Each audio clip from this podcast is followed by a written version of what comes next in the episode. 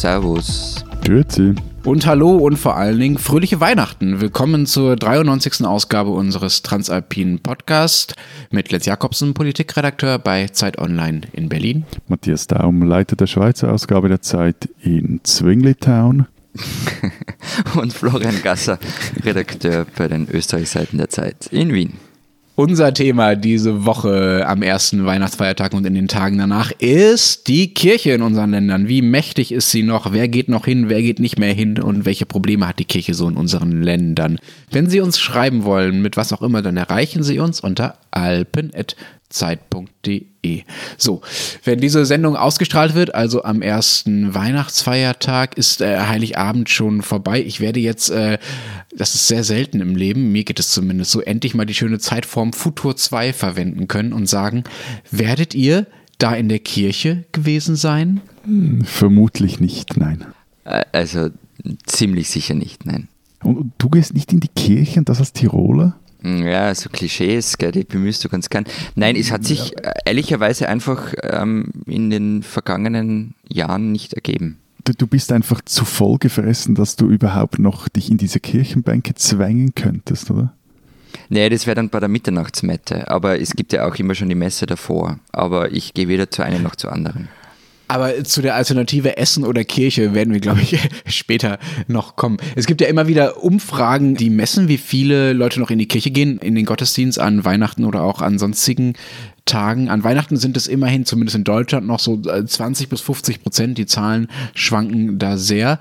Das ist zumindest noch irre hoch, wenn man es vergleicht mit den Zahlen zu den Kirchgängern am Rest des Jahres. Da sind es nämlich nur 13,4 Prozent, die mindestens einmal im Monat gehen. Die aller, allermeisten, nämlich fast 66 Prozent, gehen eigentlich nie oder vielleicht nur einmal, also an Weihnachten oder so. Also das scheint wirklich so zu sein, dass sich das sehr auf Weihnachten reduziert hat, der Kirchgang in Deutschland und es noch einen kleinen Restbestand an Leuten gibt, die sonst auch regelmäßig in die Kirche gehen. Ist das bei euch ähnlich oder? Ja, also wenn ich mir jetzt das so überlegt habe, wann gehe ich eigentlich noch in der Kirche, ist es eigentlich fast ausschließlich zu Beerdigungen und, und Hochzeiten? Wir sind ja nicht mehr in der Kirche bei euch. Einmal bis jetzt, aber so in meinem Umfeld wird mhm. eigentlich, wenn geheiratet wird, dann nur standesamtlich und nicht kirchlich. Okay. okay. Na, bei uns ist so ein massiver Unterschied bei den Kirchgängen, je nachdem, wo man nachfragt. Also in Wien gehen laut einer Umfrage 17 Prozent monatlich oder öfter in die Kirche. Und im Übrigen Österreich sollen es 30 Prozent sein. Das ist allerdings eine Zahl, die mir sehr hoch scheint. Und ich kann sie mir nur damit erklären, dass es halt die älteren Menschen sein, die diese Zahl so hochtreiben. Bei uns sind diese Zahlen, und bezieht sich jetzt auch immer auf die Gläubigen oder auf die, auf die Kirchenmitglieder, da mhm. wird das gemessen. Es werden auch die, die Konfessionslosen gemessen. Aber interessant ist, dass so richtig häufig in den Gottesdienst gehen bei uns in der Schweiz eigentlich nur die Stündler. Äh, wer bitte? Die Stündler, also diese evangelikalen Superchristen aus den Freikirchen. Unter den Protestanten sind es nicht einmal 10 Prozent, unter den Katholiken nicht mal 15 Prozent, die regelmäßig eine Kirche besuchen, einen Gottesdienst besuchen. Und in dieser Statistik habe ich auch noch einen Fun Fact gefunden, oder wirklich etwas Interessantes. Unter den Muslimen ist der Anteil jener, die nie also ihr habt jetzt richtig gehört, nie einen Gottesdienst besuchen, fast so hoch wie unter den Konfessionslosen. Mhm, so viel äh, zu dem Gebrauch, Muslime über ihren Glauben zu definieren, statt über irgendetwas genau, und anderes. Gleichzeitig mhm. ist es aber so, dass der, der Anteil jener, die, die häufig gehen, der ist recht hoch. Also eben, die werden da nur von den evangelikalen Superchristen geschlagen. Mhm. Früher war das ja, äh, wenn wir jetzt zumindest über die Protestanten und die Katholiken in unseren Ländern reden, wo die Quoten ja offenbar relativ niedrig sind, früher war das ja anders. Also nach 1980 ging in Deutschland jeder Dritte mindestens einmal im Monat in die Kirche. Und es scheint also einen krassen Bedeutungsverlust dazu geben oder zumindest einen Verlust an täglicher eingeübter Praxis, dass Menschen einfach in die Kirche gehen, ja, und sich damit auseinandersetzen und sich auch von dieser Institution irgendwie vertreten fühlen. Es gibt äh, also diesen Bedeutungsverlust. Und klar, das hat was mit, sagen wir mal, mit globalen Trends zu tun, also mit einer Säkularisierung und äh, mit einer Entfernung von, von so starren äh, Glaubensschemata, äh, Kirche ja in gewisser Weise vorgibt oder zumindest in vielen Fällen vorgibt. Äh, immer weniger Menschen sind weltweit auch gläubig, ähm, aber äh, gibt es in euren Ländern auch spezielle Gründe? Also äh, gibt es äh, in der Schweizer oder in der österreichischen Gesellschaft oder in den Kirchen irgendwelche Gründe, warum die Kirchgänger bei euch immer weniger werden? Also es gibt diese Gründe, die es, die es überall gibt. Aber es gibt schon auch ein paar sehr spezifisch österreichische, finde zumindest ich. Also einer davon, man möge es ja kaum glauben, aber viele von, die, von Reformbestrebungen ähm, kamen aus Österreich. Also vielleicht erinnert ihr euch an das Kirchenvolksbegehren von 1995. Ähm, das hat mehr Mitsprache für Laien gefordert, volle Gleichberechtigung für Frauen, auch ihren Zugang zum Priesteramt, Abschaffung des Pflichtzölibats, Anerkennung von Verhütung und so weiter. Das ging von Österreich aus. Und daraus entstand die Laienorganisation Wir sind Kirche, die es auf der ganzen Welt gibt. Allerdings, also die österreichische Kirche hat das einfach wegignoriert und die eigenen äh, Gläubigen wurden behandelt, also vielleicht nicht wie der letzte Dreck, aber sie wurden einfach so, was, was redet ihr da mit? Ihr habt ja nichts zu sagen und das hat schon viele frustriert manche sind auch gegangen. Und dann, und das ist eigentlich noch, also das war sicherlich ein Grund, warum ganz viele gegangen sind. Ähm, wir waren nicht, nämlich nicht nur Avantgarde bei progressiven Bewegungen in der Kirche, sondern ähm, auch die Missbrauchsfälle waren halt bei uns eklatant. Und deren Aufdeckung begann damit, dass Kardinal Krohr in den 90ern auch im Wochenmagazin Profil des sexuellen Missbrauchs in einem Knabenseminar beschuldigt worden ist. Und das hat die katholische Kirche wirklich, wirklich erschüttert und tut es bis heute. Und das Tragische ist nicht nur, dass es passiert ist, das ist schlimm genug und es war verbreitet genug, aber wie die Kirche damit umgegangen ist. Also sie wollte das irgendwie mehr oder weniger vertuschen. Man hat immer nur gerade und gerade das zugeben, was, was einfach nicht mehr leugbar war. Als das mit Grohr aufkam, hat sich dann der Bischof Kurt Krenn, noch so ein Sympathieträger, damals ins Fernsehen gesetzt und meinte, dass diese Männer, die dem Kardinal das vorwerfen würden, eine kranke Seele hätten. Also das war alles so letztklassig und grausig, dass sich einfach viele gedacht haben, mit, mit dieser Kirche will ich eigentlich nichts mehr zu tun haben. Diese Geschichten spielen bei uns sicher auch mit, dass eben wenn es um, um die katholische Kirche geht, hm. generell eben halt so dieses Unbehagen auch mit den stark hierarchischen Strukturen etc. Aber ein Punkt bei uns ist sicher auch die Kirchensteuer. Also anscheinend heißt die bei euch wirklich nur Kirchensteuer? Mhm. Also anscheinend okay. gibt es. So, wie heißt sie denn bei euch? Kirchenbeitrag. Nein, nein, die zahlst du auch über die Steuererklärung. Können auch nicht alle, also können auch nur die Landeskirchen, also die, die katholische, die reformierte und die christkatholische Kirche erheben. Teilweise für, für äh, jüdischen Gemeinden gibt es noch so gewisse Ausnahmeregelungen, aber so, auf jeden Fall, also es gibt heute anscheinend Steuerberater, die ihren Unterlagen gleich eine Kirchenaustrittserklärung beilegen. Jetzt haben wir schon darüber. Echt? Mhm. Ja, guter Service, Service vielleicht. Ja. Success. Mhm. Ich habe auch eine Website gefunden, wo irgendwie Kirchenaustritt in ein oder drei Minuten so. Mhm. Aber jetzt haben wir schon darüber geredet, wie das Ding heißt, Kirchensteuer oder irgendwie bei euch Beitrag offenbar, Florian. Wie hoch ist die Steuer denn bei euch oder der Beitrag? Wie teuer ist die Kirche? Es ist kantonal unterschiedlich, lass mich da. Voilà, genau, danke. es ist kompliziert. Es ist kompliziert, es ist kantonal unterschiedlich. Im Kanton Zürich sind es zurzeit 10 bis 14 Prozent der jeweiligen Staats- und Gemeindesteuern. Also so für den Durchschnittsverdienst sind es ein paar hundert Franken, wenn es mal hochkommt, irgendwie über 1000 Franken im Jahr so nicht also so viel. Bei uns ist es einfacher, für die katholische Kirche sind es 1,1 Prozent vom Einkommen. Und den Betrag kann man dann auch gleich wieder von der Steuer absetzen. Und wenn man möchte, kann man aber ähm, einen Teil des Kirchenbeitrags zweckwidmen. Also zum Beispiel kann man dann sagen, okay, das Geld muss der Caritas zugutekommen. Das kann man echt? wirklich e-, echt so ankreuzen. Mhm. Und wie groß ist die Auswahl da? Also äh, zwischen was kann ich wählen? Ja, natürlich alles so kirchliche Hilfsorganisationen.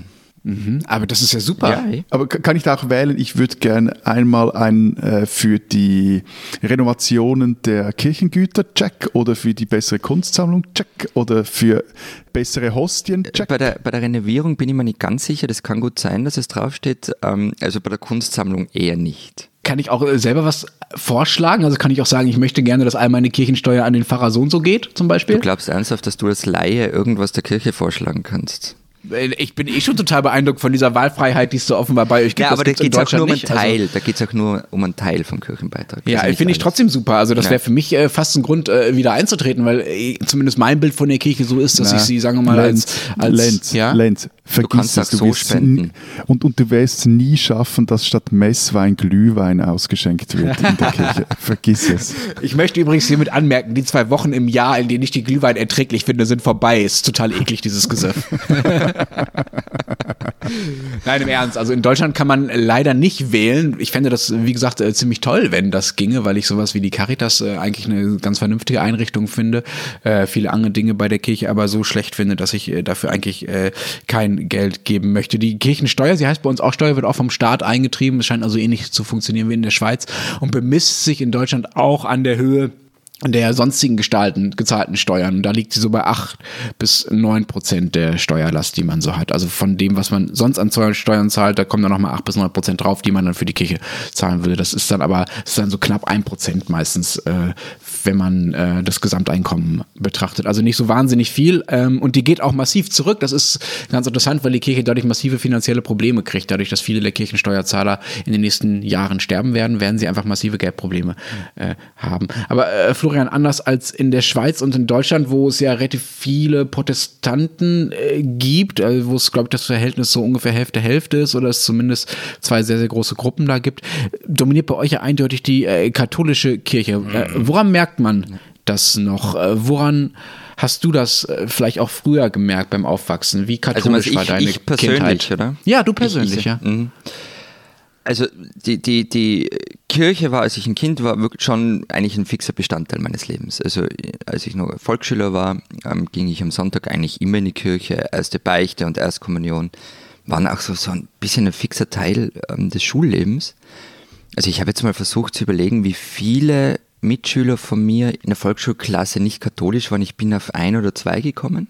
Also alle anderen waren dabei und so Dinge wie Erste Beiche, Erstkommunion. Also das war immer dabei. Später bin ich dann auch Ministrant worden.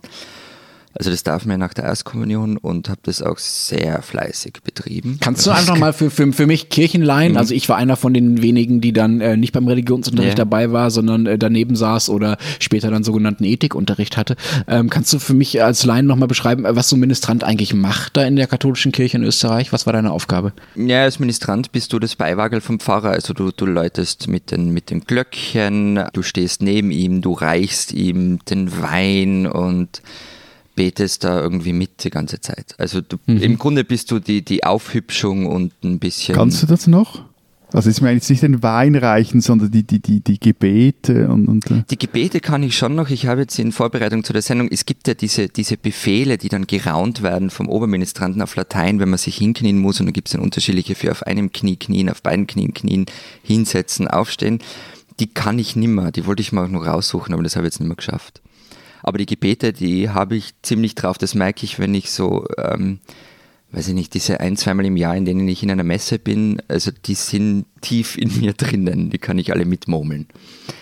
Ähm, und ich war wir bitten darum. Nein, nein, also und also es gab da wirklich Wochen, da war ich mehr als jeden zweiten Tag in der Messe, manchmal sogar an einem Sonntag zweimal am Tag.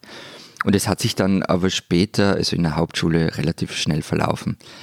Aber was ich super fand, war der Religionsunterricht. Also nicht in der Volksschule, da hat der Pfarrer selber gemacht, der war so ein bisschen meh. Ähm, aber später, ich habe mich dann nie davon abgemeldet, obwohl man das hätte tun können. Und in der Oberstufe dann hatte ich echt einen tollen Lehrer, der erstens wirklich Religion nennen Unterricht gemacht hat. Also es ging nicht nur darum, irgendwie, dass der Katholizismus das einzig Gute ist, sondern wir haben viel über andere Glaubensrichtungen gelernt. Und gleichzeitig hat er sich, und das fand ich fast noch spannender und finde ich bis heute eben spannend, er hat sich allen harten Debatten gestellt. Also das war die Zeit, als die Missbrauchsfälle aufkamen. Ähm, und da wurde er echt übel von uns, also wir sind ihn wirklich übel angegangen deswegen. Und er war auch in manchen Bereichen völlig anderer Meinung als die Amtskirche. Also zum Beispiel, wenn es um Verhütung und außerehelichen Sex ging, ähm, da war er wirklich nicht auf Linie.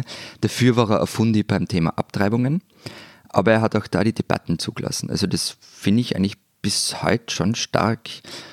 Und ähm, Fun Fact, er und seine Frau wurden vor ein paar Jahren von Papst Franziskus exkommuniziert. Wie schafft man das? Mein Religionslehrer wurde exkommuniziert, rausgeworfen aus der katholischen Kirche. Ähm, Aber nur, nur kurz, für mich als äh, Kulturprotestanten, wie wird man exkommuniziert? Also das muss zwingend der Papst machen. genau. Und der unterschreibt dann einfach irgendwas, also es ist quasi eine Unterschriftenschleife, die da irgendwann mal in den Vatikan geht. Nein, in oder? dem Fall war es so. Also die Geschichte ist so, seine Frau, ähm, also Martha und Gerd Heitzer heißen die, und seine Frau Martha Heitzer ist eine recht bekannte Figur in der österreichischen katholischen Kirche. Die war nämlich Initiatorin des Kirchenvolksbegehrens. Und die war den Bischöfen und Kardinälen sowieso immer schon Dorn im Auge. Und irgendwann haben die sich halt bei einer privaten Messe vom ORF filmen lassen, also einer ohne Priester. Und daraufhin wurde, und das geht jetzt auf der Frage, ein kirchliches Verfahren eingeleitet von der Diözese, vom Bischof. Und das hat dann damit geendet, dass eben der Papst, das geht dann nach Rom und der Papst hat sie dann exkommuniziert. Wie macht man das mit dem Schreiben oder gibt es da irgendeinen Ritus? Also so. Na, einfach ein Schreiben kriegst. Hm. Also es gibt, es gibt kein, du stellst dir das wahrscheinlich irgendwie wie so ein Ritual vor, oder? So ein mittelalterliches.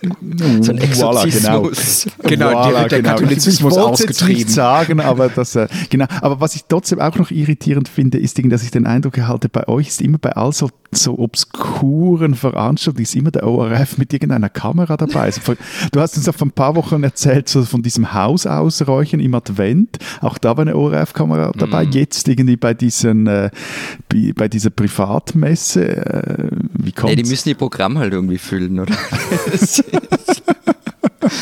Nein, aber äh, zur, zur, ursprünglichen Frage auch von Lenz ähm, nach dem heute, also die Kirche spielt schon noch eine große Rolle hier. Also eben der überwältigende Teil aller Menschen, die, die in einer Religionsgemeinschaft sind, sind Katholiken, also mehr als die Hälfte. Und es gibt zum Beispiel, darüber haben wir schon gesprochen, immer wieder diese Streitereien darüber, ob die Kreuze aus den Schulen gehören oder nicht. Die hängen da nämlich nur immer rum. Aber zum Beispiel im Amtseid für Politiker kommt Gott nicht mehr vor. Ähm, aber es ist erlaubt, irgendwas Religiöses hinzuzufügen, wenn man Lust drauf hat. Und ein ÖVP-Landwirtschaftsminister hat dann mal vor ein paar Jahren laut und deutlich gesagt, ich gelobe, so wahr mir Gott helfe und vor dem heiligen Herzen Jesu Christi.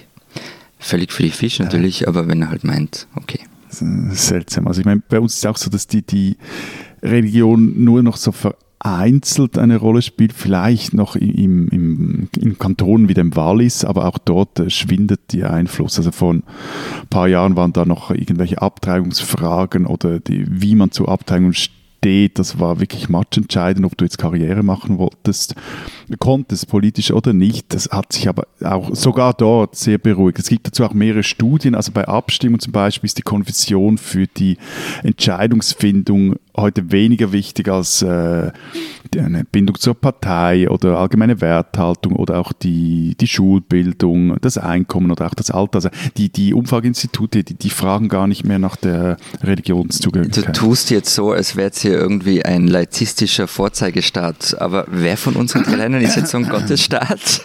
Nein, du, du meinst, weil der erste Satz der Präambel unserer Bundesverfassung lautet, im Namen Gottes des Allmächtigen. Ja. Das hat was. Diese Präambel, aber da haben wir glaube ich schon mal drüber geredet, die hatten wir ja, auch ja, mit genau diesem Wortlaut. Ähm, wir waren halt nicht sehr demokratisch, als wir die eingeführt haben. Das war nämlich in der Verfassung von 1934 und das also, war der äh, austrofaschistische Ständestaat.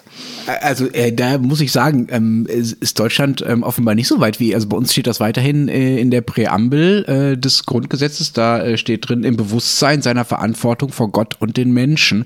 Und äh, das ist nicht von 1934, natürlich nicht. Ähm, und das ist auch noch nicht mal von 1945 oder von 1949, sondern das ist von 1990, als äh, das, die Präambel des Grundgesetzes nämlich äh, angepasst wurde an das Hinzukommen Abkommen der fünf neuen ostdeutschen Bundesländer. Also da wurde das eingefügt, diese nein, nein, nein, nein, nein, nein, nein, nein, nein, da wurde das beibehalten. Ah, okay. Aber ich meine, das war 1990, da hat man sich entschieden, nö, das lassen wir weiter da drin stehen. Ich finde das auch gar nicht schlimm, ja, aber es gab, weil du eine Amtszeit erwähnt hast, Florian, es gab, hier gab es mal ein bisschen Empörung zumindest, jetzt auch keine große, aber es war schon wirklich eine Nachricht und ein Thema, als 1998 das erste Mal ein äh, Bundeskanzler bei seiner Vereidigung, nämlich äh, Gerhard Schröder, bei seinem Amtseid eben nicht gesagt hat, so wahr mir Gott helfe. Das ist die Formel, die da normalerweise verwendet wird. So, das hat sich bis heute einigermaßen normalisiert. Mittlerweile ist das so, dass die äh, Bundeskanzler oder die Bundeskanzlerin und auch die Minister das relativ frei handhaben, ohne dass das irgendwie noch groß äh, thematisiert wird. Aber ich habe noch eine Nachfrage, Florian, zu dem, was du vorhin sagtest, ähm,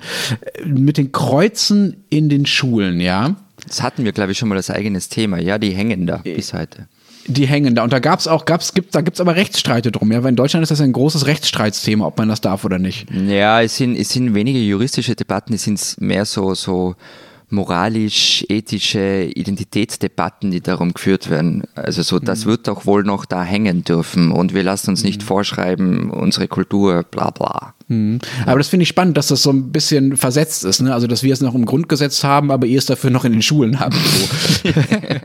Matthias, wie ist das denn äh, bei euch? Also, du hast jetzt äh, sehr, hast versucht, sehr stark dafür zu werben, äh, dass irgendwie die Religion bei euch offenbar ziemlich egal ist. Ist das wirklich so oder wie christlich ist euer Land noch? Nein, nein, nein, das habe ich äh, falsch verstanden. Aber also ich würde nie behaupten, dass die Schweiz kein christliches Land ist, zumindest sagen wir mal kulturell und auch äh, also psychologisch oder so quasi in dem im Denken der, der, der Leute drin. Also man hört immer die Nationalhymne an. Also der, der heißt, die heißt schon mal Schweizer Psalm. Und dann heißt es dann, trittst im Morgenrot daher, sehe ich dich im Strahlenmeer, dich, du hoher, erhabener, herrlicher. Aber eben die Frage ist halt, wer, wer glaubt jetzt noch daran? Und ich habe so das Gefühl, dem Land geht es ähnlich wie mir persönlich. Ich bin zwar protestantisch aufgewachsen, getauft, konfirmiert, besuchte eben den Religionsunterricht, äh, auch eben diesen Konfirmationsunterricht inklusive all dieser Gottesdienste, die man damals da besuchen muss und dann so auf diesem Kerzen so abgeknipst wurde oder unterschrieben wurde, dass man da wirklich war. Ähm, bin aber schon lange nicht mehr in der Kirche drin oder Mitglied. Und gleichzeitig, wenn ich dann ehrlich bin mit mir selber, ich bin vermutlich protestantischer als mancher Protestant. Also jetzt nicht nur, weil ich würde mal sagen, ein großer Teil des Wertekoordinatensystems auf diesem protestantischen Erbe fußt. Ich fühle mich auch, wenn ich mich mit diesen Themen beschäftige, eigentlich immer diesen kargen, kopflastigen Riten weiterhin viel verbundener als all diesen katholischen Gottesdiensten. Wenn diese Popanztheater, das What? ist irgendwie alles, ja, das ist irgendwie alles schön und, und irgendwo durch performativ interessant, aber am Schluss hat es schon was von der Kinderreligion. Hey, sag mal, also was du halt in Jazzmessen wahrscheinlich bislang und nicht in einem wirklich coolen, harten Zeug. Also ich war zum Beispiel mal in der Frühmesse der Zisterzienser im Stift Heiligenkreuz mit gregorianischen Chorälen. Also das ist dann wirklich eins zu eins Mittelalter. Das okay, also da, da kommt jetzt was dazu und, und, und also ich will jetzt eben, ich, ich habe ja auch meine jugendliche Bilderstürmerei, meine persönliche, wenn es um, um Glaubensfragen geht, hinter mir gelassen. Aber was, also ein Punkt, was ich wirklich finde und was ich an christlichen Gottesdiensten mag, egal ob katholisch, wobei ich gar nicht so viel in katholischen war oder protestantischen, es ist Musik, Gesang. Mhm. Ähm, auch wenn es teilweise okay. schrecklich klingt, weil die Gemeinde sehr klein ist oder nicht sehr stimmgewaltig und vor allem Orgelmusik. Also das finde ich. Äh, Eben. Äh, also man kann ja der katholischen Kirche, finde ich, wirklich viel vorwerfen und, und fast alles davon zu Recht. Aber wenn es um Musik geht, dann hat sie über die Jahrhunderte wirklich viel zustande gebracht. Darf ich dir kurz eine Geschichte erzählen? Ich habe äh, vor, vor anderthalb Wochen ungefähr eine Sendung gehört im Deutschlandfunk mit Margot Käßmann. Kennt ihr die? Ja. Yep. Genau, also diese ähm, evangelische Bischöfin in, in Niedersachsen, ähm, die ähm, ja relativ bekannt ist hier und relativ äh, äh, hat keinen Skandal, aber steht sehr für die evangelische Kirche in Deutschland. Und die hat äh, in Deutschlandfunk eine Sendung gemacht mit ihrer Musik. Gibt's so jeden Samstag, Classic Pop etc. heißt die. Und da hat sie ähm, sehr viel Bach gespielt und hat dann gesagt, dass wenn sie gefragt wird, äh, warum, äh, was für sie eigentlich Protestantismus ist und warum ähm, die Protestanten eigentlich so sehr an der Lutherbibel hängen, hat sie gesagt, naja, wegen Bach, ja, weil Bach ja zu diesen ganzen Sonntagen die ganzen, äh, die ganzen Musikstücke gemacht hat und sie sagt, Glaube ist für sie sehr viel Musik, ja, also das scheint, scheint was sehr Typisches zu sein, dass äh, viele Leute äh, den Glauben mittlerweile über diese, ja, über diese kulturelle Ausgestaltung sozusagen wahrnehmen. Und Bach ist natürlich wirklich total fantastisch, ja wir können jetzt, glaube ich, nicht mehr dazu sagen. Also, wo Gott sich auftut, da muss der Teufel wiechen. Diese Schweizerin sollten Sie kennen. In den Gemeindeversammlungen sollen die Frauen schweigen, denn es ist ihnen nicht erlaubt zu reden. Sie sollen sich vielmehr unterordnen, wie auch das Gesetz es sagt. So steht es im ersten Korintherbrief. Auch Gretika Preetz-Roffler, geboren 1906, hatte den Korintherbrief gelesen. Aber Schweigen, das mochte die Pfarrerstochter aus dem Bündnerland nicht. Sie studierte Theologie in Zürich, dann ein Semester in Marburg und wollte Pfarrerin werden. Und auch ihr Vater wollte das und tat das Seinige, dass das gelang. Aber das funktionierte damals nicht bis ins Jahr 1931. Gretiker Preetz in der Zwischenzeit mit einem Bauingenieur mit ETH-Ausbildung verheiratet und eben aus Brasilien zurückgekehrt, wohin sie ausgewandert war, weil es ihr in der Heimat zu eng wurde.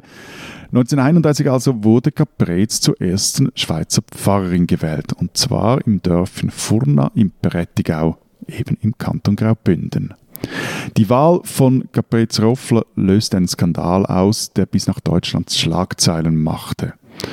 Nur aber in Furna, da hieß es einfach, also wenn unser Pfarrer keinen anderen Fehler hat, als dass er einen Rock trägt, dann behalten wir ihn. Die damals erst 25-jährige Brez Roffler nahm das Amt also an und zog mit ihrem damals neun Monate alten Sohn ins Pfarrhaus. Der Mann ein weiterer Skandal, der lebte damals in Zürich als Ingenieur, weil er dort zu tun hatte und nicht, kam einfach ab und zu dann in, ins Bündnerland so. Die Sache ging aber nicht gut aus. Die Kirchenoberen sperrten der Gemeinde das Vermögen. Das heißt, die konnten Caprez nicht mehr bezahlen. Die versah wiederum ihre Stelle noch eine Zeit lang zu Gotteslohn, zog dann aber zu ihrem Mann nach Zürich. Der hatte dort in der Zwischenzeit ein Theologie-Zweitstudium aufgenommen. Erst über 30 Jahre später, 1965, wurden Frauen im Kanton Graubünden offiziell zum Pfarramt zugelassen. Zwei Jahre zuvor war Caprez Roffler im Großmünster in Zürich ordiniert worden. Und nun konnte sie auch endlich ihre erste echte oder legale Pfarrstelle antreten in den Gemeinden Hinterrhein und Nuffenen im Rheinwald, auch im Kanton Graubünden. Wer mehr über diese erste Pfarrerin der Schweiz und ihr Leben erfahren möchte, dem sei das Buch ihrer Enkelin ans Herz gelegt, das heuer erschienen ist. Kritiker Pretz Roffler, eine Schweizerin, die man als Protestant, als Katholikin oder auch als Gottloser kennen sollte.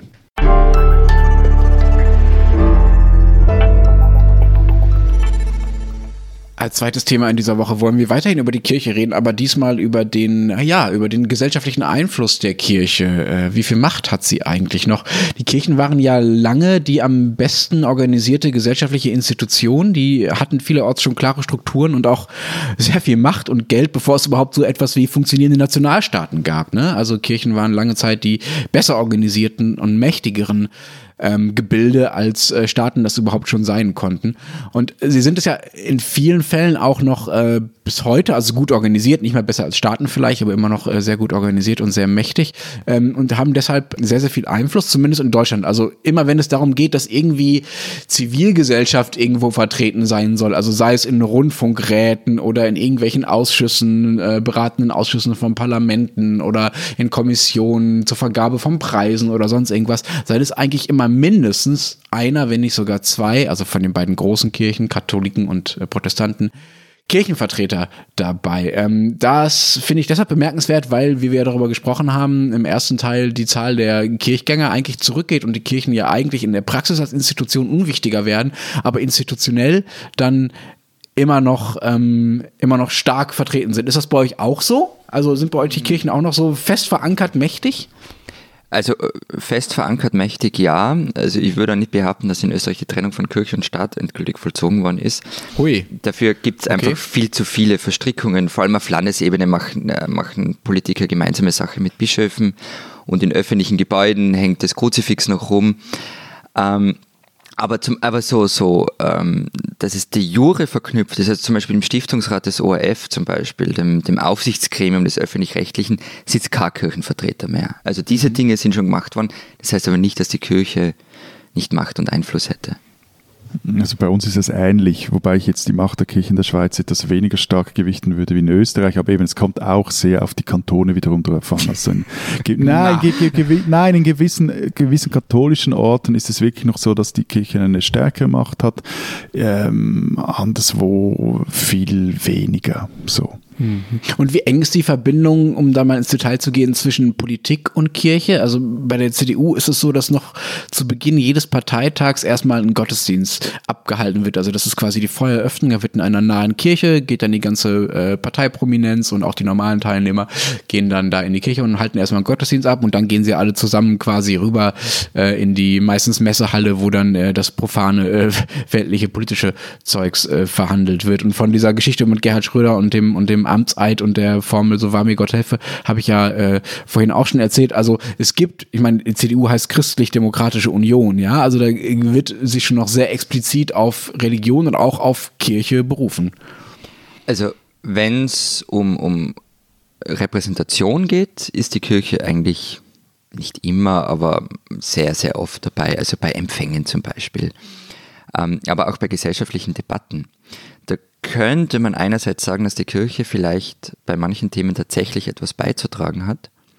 Andererseits äh, verstehe ich zum Beispiel nicht, warum die Meinung eines katholischen Kardinals zur Ehe für alle auch nur in irgendeiner Art und Weise relevant sein soll. Ähm, das geht ihn nämlich einfach gar nichts an. Und trotzdem werden seine Inputs irgendwie als wertvoll erachtet und gern gehört, und zwar von Politik, aber auch von vielen Medien. Und natürlich benutzt man Religion auch gern, gerade als Politiker. Könnt ihr euch zum Beispiel daran erinnern, wie Sebastian Kurz in der Wiener Stadthalle gesegnet worden ist? Halleluja, ja. Ja, das war eine großartige Geschichte. Also das war dieser Ben Fitzgerald, ein äh, früherer Drogendealer, der in dieser Zeit dann Jesus getroffen haben will. Ja, das muss ein guter Trip gewesen sein. Ja, ja. Und im, im Sommer dann als Born Again Prediger mit seiner Tour Awakening Europe ähm, durch, durch Europa halt getourt ist. Und er trat in der Wiener Stadthalle auf vor 10.000 Menschen und plötzlich kommt Sebastian Kurz auf die Bühne. Fitzgerald hat dann das Publikum mit ausgestreckten Armen für ihn beten lassen und dabei gesagt, Gott, wir danken dir so sehr für diesen Mann, für die Weisheit, die du ihm gegeben hast, für das Herz, das du ihm gegeben hast, für dein Volk. Also das ist jetzt kein Scherz, die haben das wirklich, wirklich so gemacht. Ihr es war eine, man muss, so man muss, unfassbar. Na, man, muss, man muss dazu sagen, es war dann Kurz und der ÖVP fast ein bisschen peinlich, aber sie haben sich halt darauf einlassen auch. Ja, Mensch, ihr macht großen Quatsch und dann ist es euch peinlich. Es ist ja. Ich bin ja, ja aber ich bin als, ja gute froh, Katholik, als gute Katholiken ist es kein Problem. Da können sie wieder einen Obolus entrichten und gut ist. Ja, ich bin ja nur froh, dass wir keinen vollständigen Jahresrückblick machen, ehrlich gesagt. Nee, eben, also auch in der Schweiz sind den Religion und Staaten nicht völlig getrennt. Und allein das zeigt schon, dass die Kirche weiterhin einen Einfluss hat im Land. Also ausgenommen hier sind da, da, da, da, wiederum auch zwei Kantone, Genf und der Kanton Neuenburg.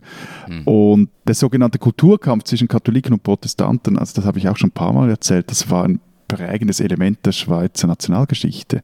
Wir führten deswegen unseren letzten Bürgerkrieg 1847. Und das Ganze endete, und das ist schon fast eine Ironie der Geschichte, nicht unbedingt mit 1968, wie man denken könnte. Da brach, brach es auf, aber so geendet hat die Geschichte eigentlich erst mit dem Aufstieg der SVP. Also als diese ursprünglich protestantische Bauernpartei auch die letzten katholischen Stammlanden erobert hat, da war der, sagen wir in Anführungszeichen, Religionskrieg endgültig beendet. Und jetzt ist es so. Also die SVP als einigendes Element oder wie? Nein, also die SVP oder der Aufstieg, das wäre so meine These, der Aufstieg der SVP als äh, Befriedung dieses Religionskonflikts, dieses Kulturkampfs, der so jetzt einfach nicht mehr funktioniert. Wo, wo sind wir jetzt in den 90er?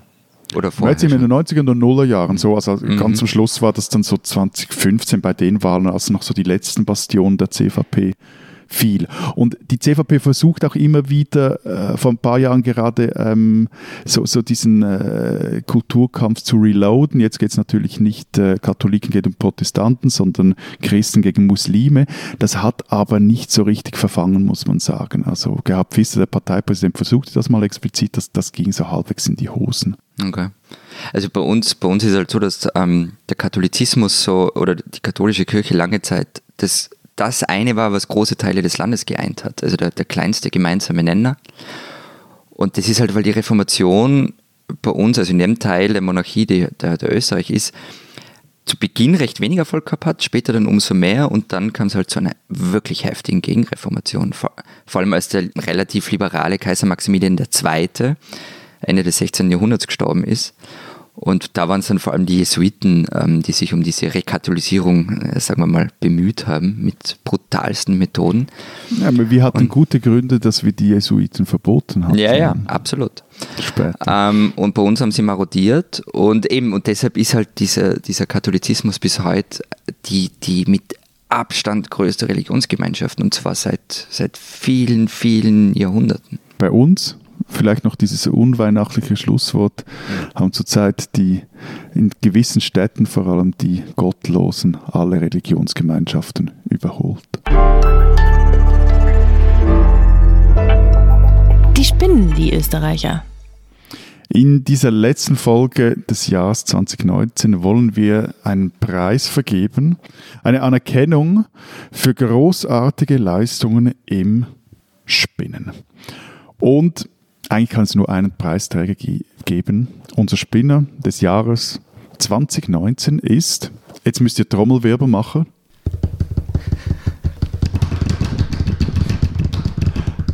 Heinz Christian Strache. Vor ein paar Monaten war er noch FPÖ-Chef, Vizekanzler der Republik Österreich, Sport- und Beamtenminister, der sich vom ORF beim Gang ins Fitnessstudio begleiten ließ. Ein feuchtfröhliches Urlaubsvideo aber hat ihn zu Fall gebracht. Und jetzt, jetzt trollt der HC Strache auf Facebook rum. Seine Partei hat ihn ausgeschlossen, seine verbliebenen Freunde haben sich von der FPÖ abgespaltet und ein, irgendwas gegründet, das klingt wie eine deutsche New Wave Band aus den frühen 80er Jahren. D-Ä-Ö, D-O-Ä, D-Ä-Ö-U, D-A-Ö. Da, Was immer das da, auch. da. da, du liebst mich nicht, ich lieb dich nicht. Was ist denn los mit dir, mein Schatz? Aha. Auf jeden Fall, der tiefe Fall von Heinz-Christian Strache und die dazugehörige, Stichwort Begleitmusik. Sie haben das Jahr dominiert. Sie haben uns viele unterhaltsame Folgen in diesem Podcast beschert und den lieben Florian fast in den Wahnsinn getrieben. So, lieber Herr Strache, der Preis ist verdient, er kommt von Herzen und dafür bringen wir Ihnen jetzt auch noch ein Ständchen im Trio zu dritt. 3, 2, 1. Wow. We're, We're going to Ibiza. Wow. Back, Back to the island. island. Wir können nicht singen, hört auf, es ist Wow. schrecklich.